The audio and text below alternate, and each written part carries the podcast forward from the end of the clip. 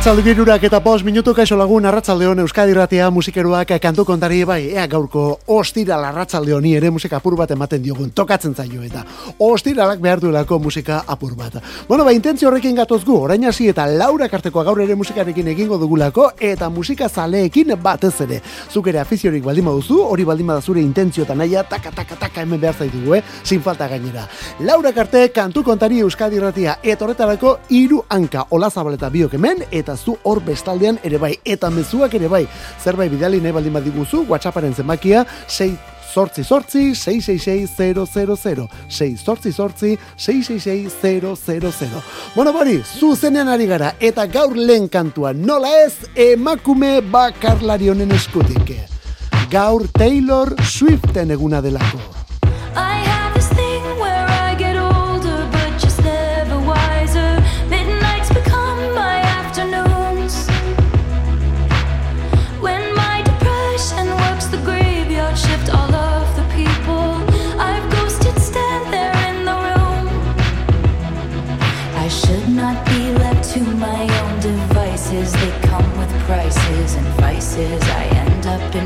I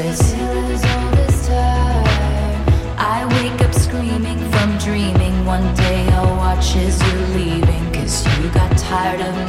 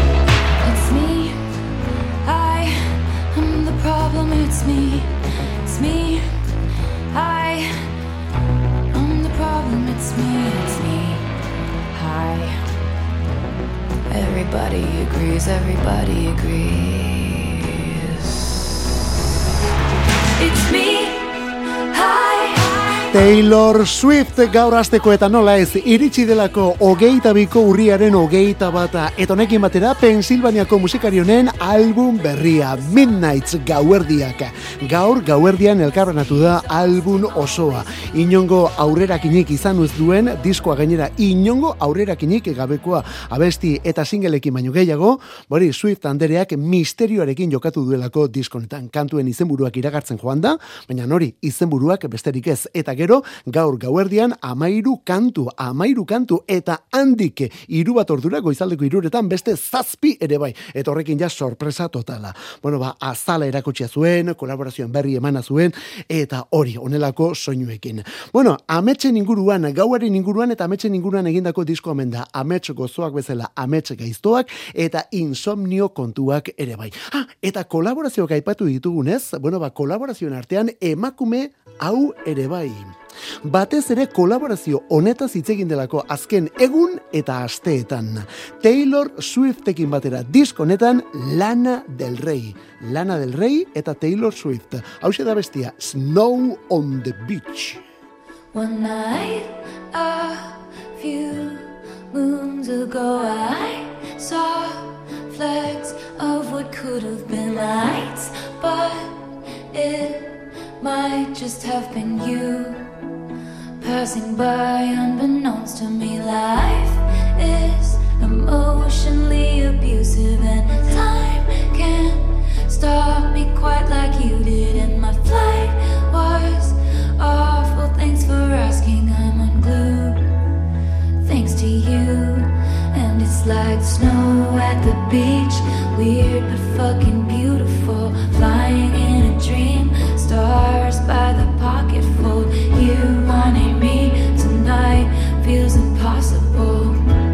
it's coming down, no sound, it's all around. Like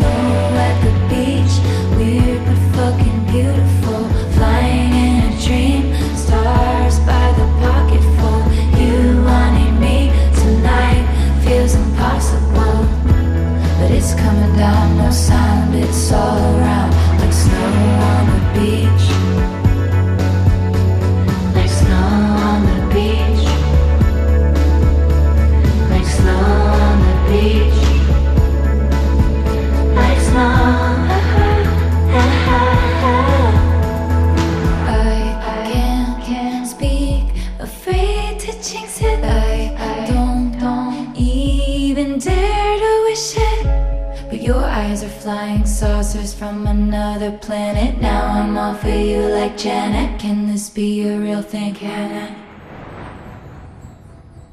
Are we falling like snow at the? Gaur ostirala, arratzalde girurak eta mairu minutu, gaur denak emandari gara hemen kantu kontari saio egiten ostiral batek horrela eskatzen duelako, eta gaurko bezalako disko batek zer esanik ez. Taylor Swift emaitza berriarekin, Taylor Swift eta Lana del Rey, kasunetan Snow on the Beach abestia elurra ondartzan. Bauda, azken asteuetan horren beste zer esan eman duen abestia pop eta indie poparen bi erreginak elkarrekin, Lana del Rey eta Taylor Swift. Bueno, Taylor Swiftek diskonetaz aurtengo MTV sarietan hitz egin zuen lehen aldiz. Bost izendapen zituen sari haietan, azkenean hiru jaso zituen, eta claro, hiru diskurso kaskorako ematen du, bueno, ba, Taylor Swiftek hori bere disko berria iragartzeko erabili zituen. Pop disko egin du oso Taylor Swift, besteak beste Jack Antonoff arduratu da gainera lan honen ekoizpenaz, eta oraingoan Aaron Desner eta Justin Vernon falta dira. Aaron Desner, de National taldekoa, eta Justin Vernon, bi, be, boniberrekoa. Bueno, ba, bi horiek falta dira, ez dira agerri hor kredituetan, baina nala ere benetan presente omen daude disko honetan. Taylor Swift, lan osoaren izena Midnight. Eta aurreko horretan bi emakume, eta gurein bi emakume horietatik beste bi emakumeren gana. Rosalén eta Silvia Pérez Cruz, biak elkarrekin abestiaren izena Amor del Bo.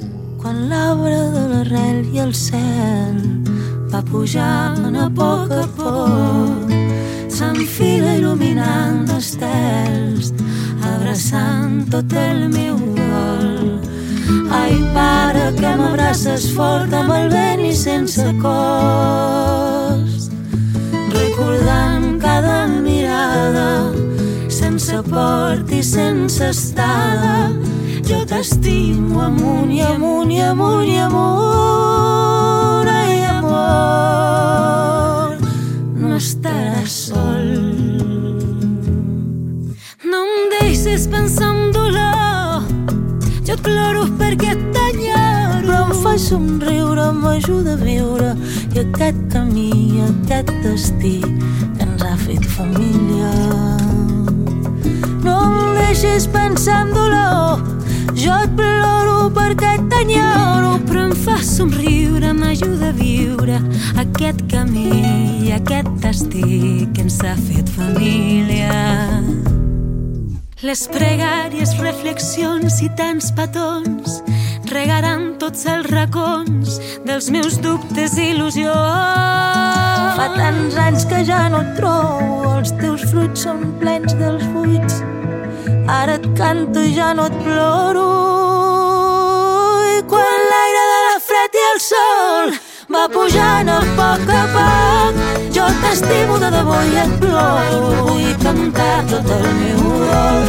Quan l'arbre del record i el dol va florint de sol a sol, un angelet ho vaig sentir.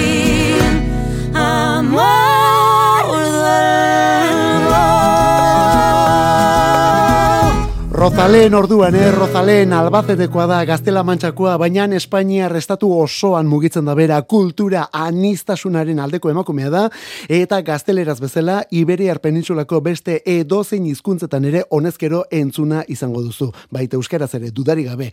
Eta horretaz omendua bere disko berria, Pirineopeko hizkuntzetan kantatutako abestiak topatuko ditugulako Matriz izeneko lan honetan. Matriz hori da diskoaren izena. Datorren hilaren amaikan jasoko dugu, hau da, San Martin egunean, eta Matriz horretan, Rozalen bezala, bezala barkatu, beste musikari batzuk ere topatuko ditugu. Ez daukagu informazio guztia, baina gauza interesgarriak bai. Esate baterako, abesti eta interludio artean, hogeita bat track edo korte ekarriko ditu diskonek. Eta horietako bat, kontu hemen Salvadorren eriotzean izango da. Rozalen, esan bezala orduan, Salvadorren eriotzean abesten. Gaur beste hau aurkeztu du, eh? Rozalen eta Silvia Pérez Cruz katalana, biak katalanez, honen izena Amor del Bo. Eta maitasun kontuak eta katalana aipatuta, aipatzekoa bihar ez gaur bertan barkatu eh, lagun honek atzi bideli zigun mezua, eta la jartzen du bere, bere notatxoa, baina gaur bertan Manel taldekoak arituko dira, Kataluniako talde benetan interesgarri hori, Bilboko kafe antzokian zuzenean. Eta hirugarren bikotea, Kirmen Uribe eta Keu Agirretxea. Keu Agirretxea eta Kirmen Uribe. Kantuaren izena, Minaren Poema. Eriotza gailen dudazkenean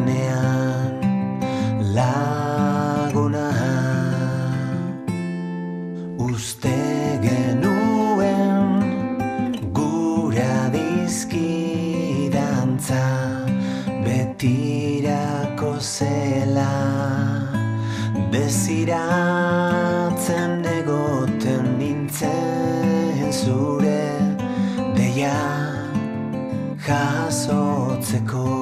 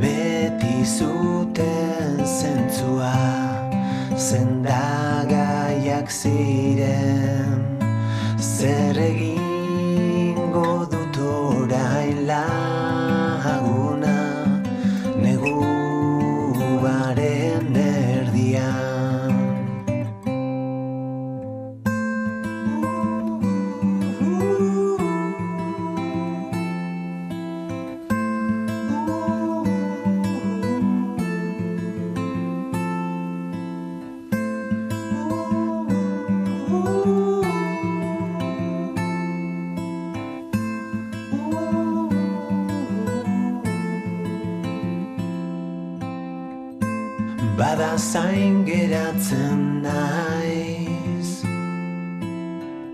Zeure berben esperoan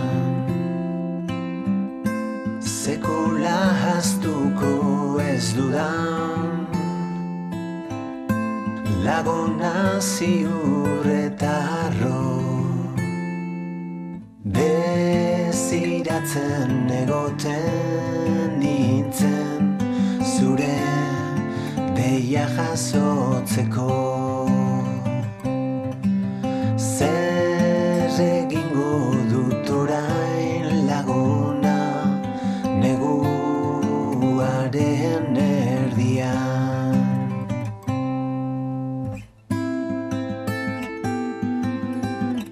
Minaren poema gaur bertan jaso duguna bestia keu agirretxea da ondarrutar musikari eklektikoa. Bueno, eklektikoa. Bere bilbide ja nahiko luzean gauza ezberdinak egin dituena. Baina tira, orain azken urte hauetan heldutasun akustiko honetan dabilen mutila. Kirmen Uribe, begira, beste ondarrutar bat. Kirmen Uriberen poema bat musikatu du orain keuke. Lagun baten eriotza egunean idatzitako poema bati jarri dio musika keu agirretxeak. Eta era, era bat organikoan grabatu gainera, Axular Arizmendiren estudioan. Bueno, kasunetan, mutrikun. Hau da, minaren poema, minaren poema, keu agirretxaren kantu berria orduan. Eta soinu eta erritmo biziagoak hemendik aurrera. Honen izena, You, Me at Six.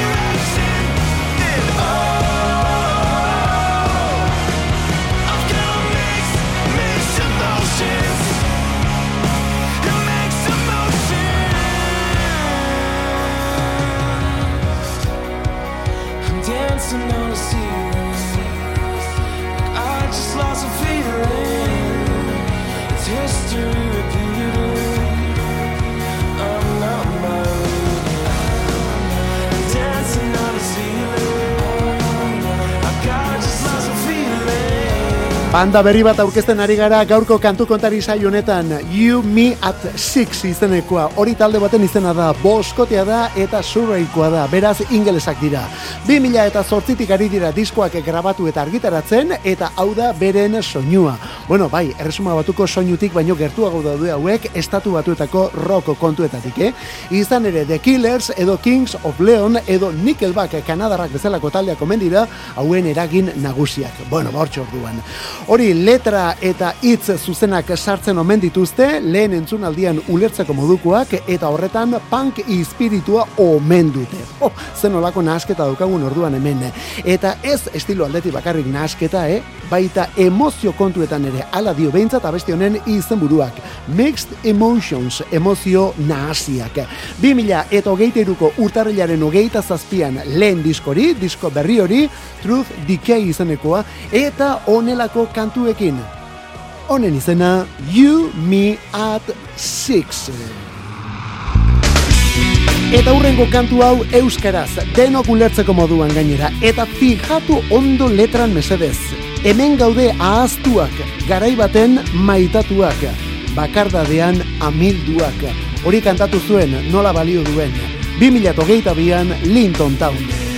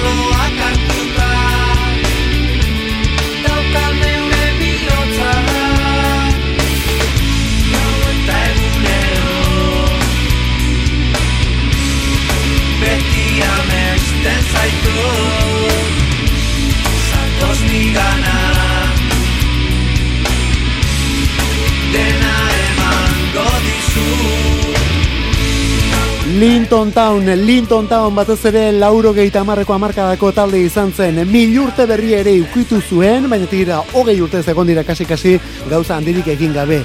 Baina ez proposamenak falta izen direlako, eh? ez da pentsatu ere, al ere ez zuten momentua ikusten, eta hor geldi, baina hori orain arte.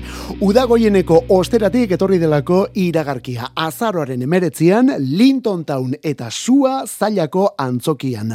Hori urteko albistetako bat izan da Linton Town taldearen itzulera. Eta horrekin batera beste emanaldi bat aste bete lehenago. Azpeitiko San Agustinen kontzerturi lehen da bizikoa gainera azpeitiko San Agustinen izango delako. Lortu alduzu San Agustinerako sarrerarik, bueno, ja agortu egin dira, eh? eta denbora oso gutxian gainera. Linton Town eta Rodeo arituko dira, esan bezala azaroaren amabian, San Agustinen azpeitin zuzenean orduan, Linton Townen itzulera kontzertua. Eta handik hilabetera gutxi gora bera, abenduaren amarrean beste laukote hau. Delirium Tremens, neguko bira iragarri du orain mutrikuko laukoteak. Unidad alabesarekin batera egingo duten bira gainera. Abesti hau, 2000 eta hogeita biko maiatzaren hogeita zortzikoa da. Aurtengo maiatzaren hogeita zortzikoa. Gogoratzen duzu bekeko kontzertu handiura, bueno, ba, orain soinu eta irudiz ere bai. Honen bideoklipa erakutsi dutelako atzo iluntzean. Delirium Tremens eta honen izena. Ikusi,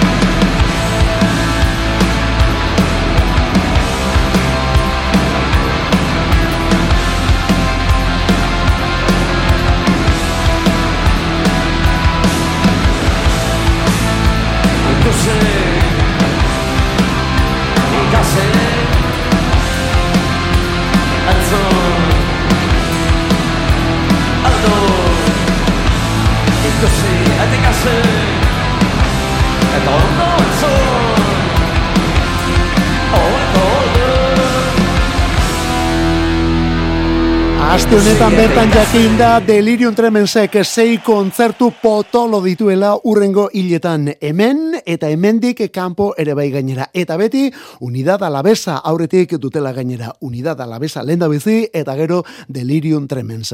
Lehena azpeitiko San Agustinen abenduaren amarrean eta gero 2000 eta hogeita iruko urtarriletik aurrera Iruñako Zentral, Bilboko Kafe Antzokia, Gazteizko Jimmy Jazz, Barcelonako Razmataz, Barcelonako Razmataz eta biarritzeko atabalen arituko dira. Beraz, eta gainera ja sarrerak erosteko moduan ditugu, eh? sarrerak erosgai ditugu momentu honetan.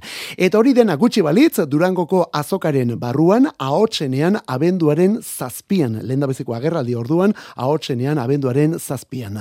Abesti hau ikusi, baina tira esan bezala 2000 eta hogeita bi honetako bekeko kontzertutik hartua. Honen bideoa, bar gauean elkarbanatu duelako Delirium Tremens taldeak. Beste hauek frantziarrak dira, naiz eta ingelesez kantatzen duten. Phoenix da talde honen izena, neguko solstizioa iritsi aurretik, gurekin izango dugu beren disko berria. Ala dio kantu honen izenburuak, eh? Winter Solstice. A restricted area, shaped like a petunia.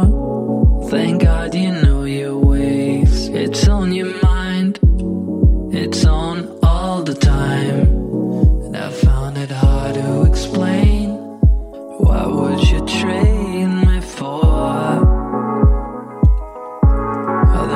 tells me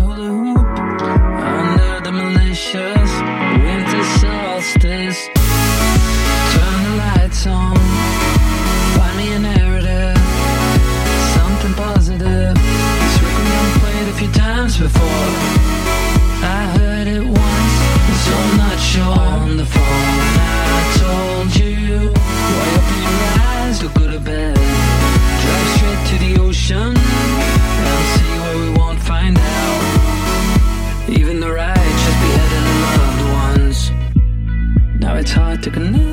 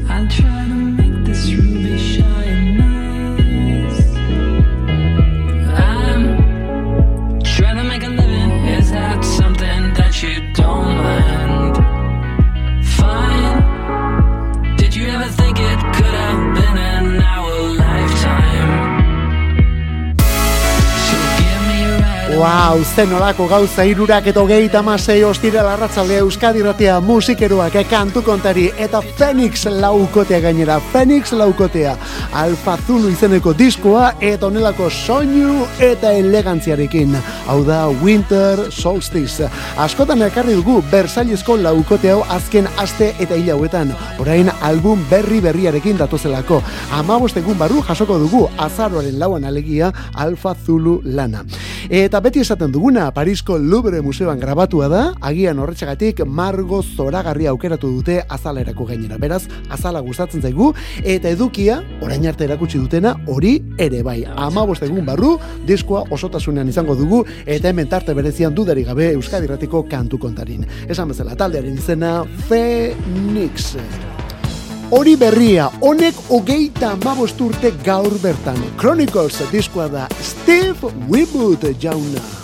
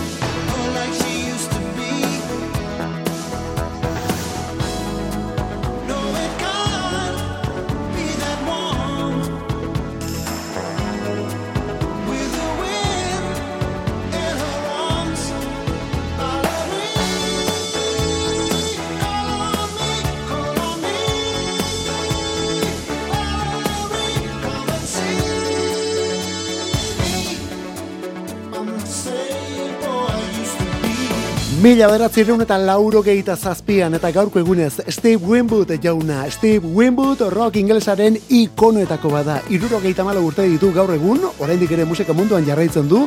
Eta duela urte batzuk hemen BBK Legends jaialdiak omendu egin zuen gainera. Eta zergaitik omendu galdetuko duzu agian. Bueno, ba, lehen da bizi Spencer Davis Group ataldeko kide izan zelako. Spencer Davis Group ataldeko kide. Zenolako kantuak egin zituen bando horrekin. Gero Traffic sortu zuen eta gero Blind Faith izeneko super taldea ere bai. Eta hori dena gutxi balitz, laurogeiko amarkadatik aurrera bakarlari ere gauza pilua egiten ari delako. Beraz, badago zergaitik omendurik, ezta? Bueno, bari, laurogeita zazpiko urriaren ogeita batean plazaratu zuen Chronicles izeneko disko hau, hau bakarlari. Eta album honek azken amarka dauetako dantza munduko bi hit jaso zituen. Dantza munduko bi hit datoz disko honetan. Lehen da bizikoa baleri izeneko hau. 2000 lauan Eric Priest, DJ eta ekoizle suediarrak kolon mi bilakatu zuena. Hori bat, baina horrekin batera beste hau ere bai.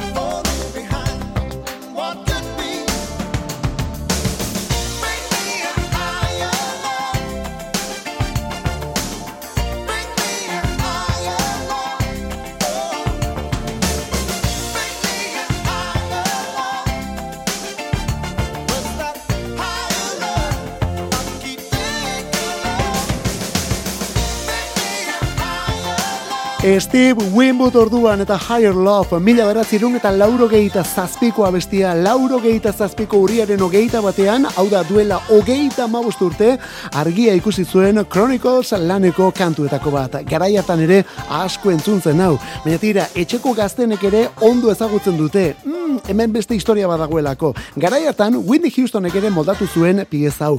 Baina Japonian bakarrik zabaldu zen single baten B aldean sartu zen Whitneyren bersio bitxi hori. Germany. Orain ordea, bueno, azken urte hauetan, Houston Anderearen familiak grabazio horren masterrak kaigo Norvegiar DJari eman eta honek remixean aurkezu zituen 2000 eta emeretzian. 2000 eta emeretzian, Winnie Houston eta kaigo elkarrekin. Eta urteko kanturik dantzatuenetako batera eraman zuten abesti hau gainera. Horixe, bi pieza benetan dantzagarri horiek, azken urtetan dantza munduan behin baino gehiagotan entzun direnak, zer eta lauro gehieta zazpian disko honetan agertu ziren. Steve Winwooden eskutik Chronicles izeneko kantu bilduma. Kantu kontari. Musikarik ez dadila falta Euskadi erratiko arratsaldeetan. Ordubeteko saioa proposatzen dizugu astelenetik ostiralera, iruretan hasi eta laurak arte. Eta gero, edozein momentutan podcastetan berreskuratzeko aukera. Kantu kontari. Euskadi erratia. Just before the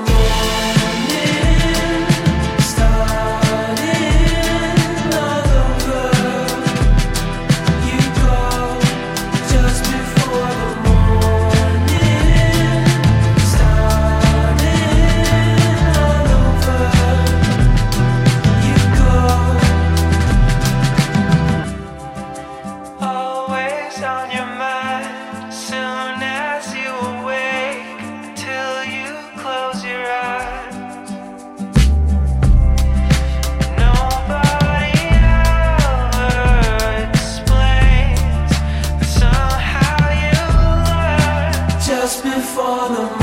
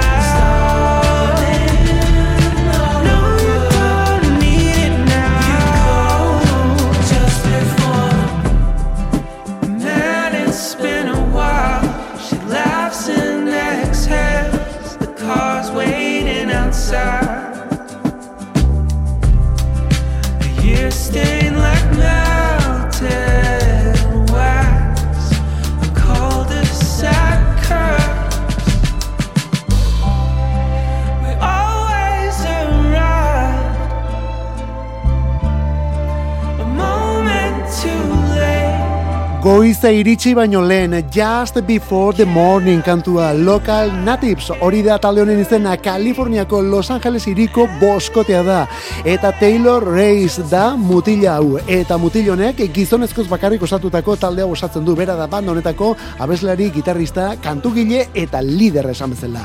Lau disko dituzte eta beren hitzetan beti harrera hobea izan dute Europan, beren herrian, estatu batuetan baino. Ez hori bakarrik, disko gehienak hemen lehenago zabaldu dira han baino, eh? hortik atera kontuak orduan. Orain berri baten ateetan gara orduan, eta hori ere hemen lehenago espero dugu, eh? guk ala nahi behintzat. Aurrera kinetako bat, aste hontan bertan, honen izena Just Before the Morning, taldearen izena Local Natives. Iru berrogeita zazpi, Euskadi Ratia, ostira larratzalea kantu kontari, eta bateriari gogor ematen, hau da The Drummer.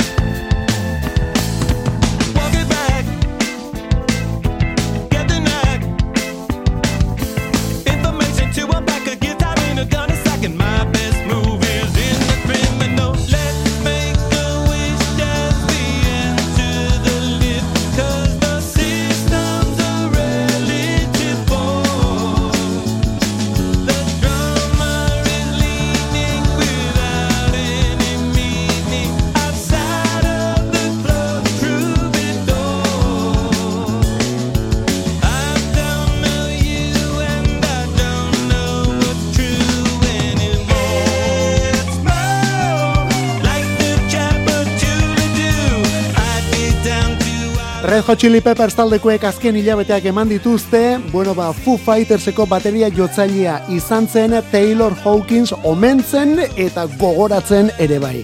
Orain Red Hot Chili Peppersekoak disko berriarekin dabiltza joan den ostiraleko Return of the Dream kantin izeneko lanarekin, disko bikaitzarekin. Eta disko horretako bigarren singela da The Drummer izeneko kantu hau bateria jotzailea. Bueno, ziurrenik ez zegoen argitu beharrik, baina ja beraiek argitu dute eta ja badakigu zer dela eta aukeratu duten orduan abesti hau bigarren singela izateko. Beren lagun eta beste musikari bateria jole hori omentzeko berriz ere Taylor Hawkins alegia. Foo Fighters aipatzen ari gara eta Foo Fighters Leicester arrakasta bilduma batekin dator. The Essential izeneko kantu bildumarekin. Arrakasta bilduma. Eta talde horretako gitarristetako bada Chris Shiflett. Honek ere badakizu bakarka disko berri bat prestatu duela. Bueno ba, horrez gain hitzegin egin du. Aste honetan bertan hitz egin du eta zen nolako gauzak esan dituen. Beste musikari honetaz eta musikari honen futbol taldeaz ere aritu da eta Bill Rice. Could be wrong. I could be right.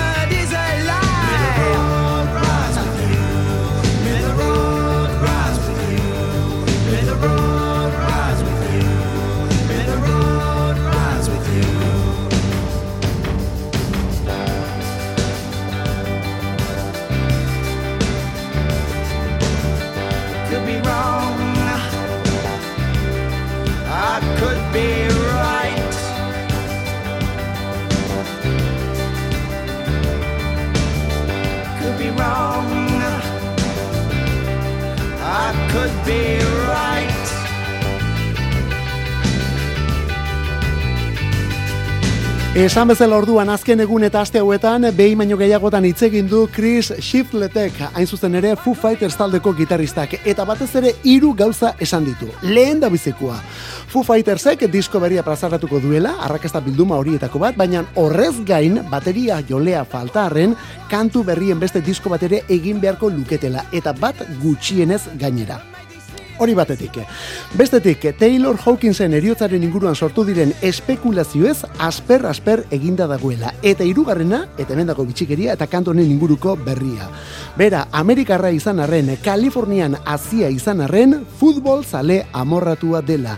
Eta bere taldea, Arsenal ingelesa dela. Eta horren jarraitzaile, John Lydon edo Johnny Rotteni egindako eh, omenaldi batean bilakatu zela.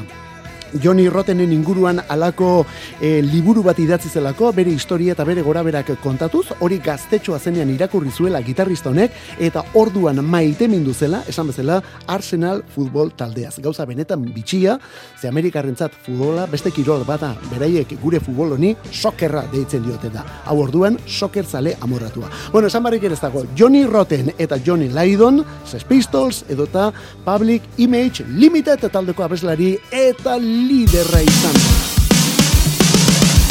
I ain't that cool, a little fucked in the head. They'll be hanging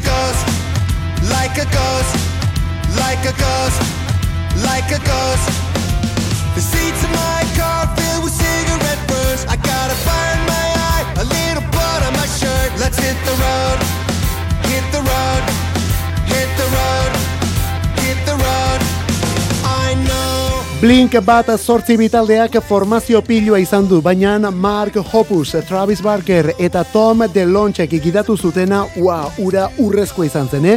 2000 eta amabostetik falta izan da DeLonch abeslari eta gitarrista, baina orain berriz ere itzuli eginda. Eta rock eta punk eta poparen nasketa horren historia honetan murgilduta omen dugu mutila gainera. Diskoa egin dute, bira handia prestatu ere bai. Eta ez hori bakarrik, soin honetan sartuta, No FX taldeko Fat Mike jaunak, bueno, badakizu No FXen ibilbidea bukatu da, orain Fat Mike jaunak punk rock museo bat irekiko du, non Las Vegas irian, non ba bestela.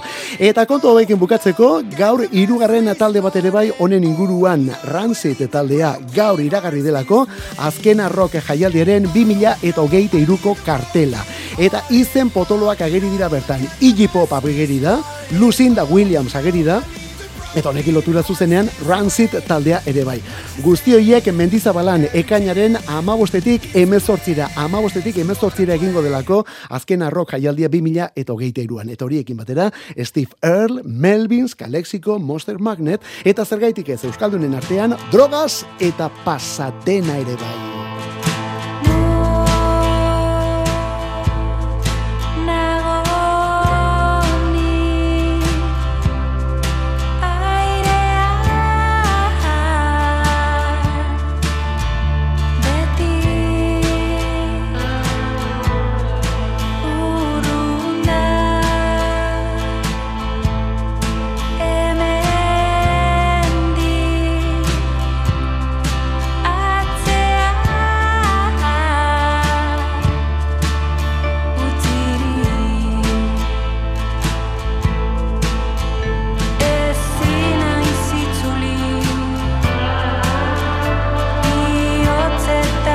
Itzulia beren lehen abestietako bada, hause da John Basaguren eta Libe García de Cortazarren egitasmoa pasaten bikotea. 2000 eta hogeite iruko azken arrok jaialdian arituko dira, el drogas ere bai arituko da jaialdi horretan, barrikadaren berrogei urteak ospatuko dituen emanaldi horretan gainera. Eta bueno, beste euskaldun bat aipatzen hasita, Brigade Loko Kaineroak ere bai, horiek ere izango dute beren momentua. Eta oraindik kartela ez omendako itxita, alabedi gainera, oraindik ere izen asko falta direlako hemen, azken arrok berrogeita iru ja presta dugu eta. Bani, honekin gaurkoz gure despedida. Irurak eta berrogeita mazazpi, kantu kontari Euskadi Ratia Olazabal eta Biokalde ondan, bestaldean zuere bai, asteburua musika behar baldin baduzu hor dituzu gure podcast edota nahieranen gure programa guztiak, eta honekin, ba, despeditzeko momentua. Ondo izan, zauritxuran ebili. Amen.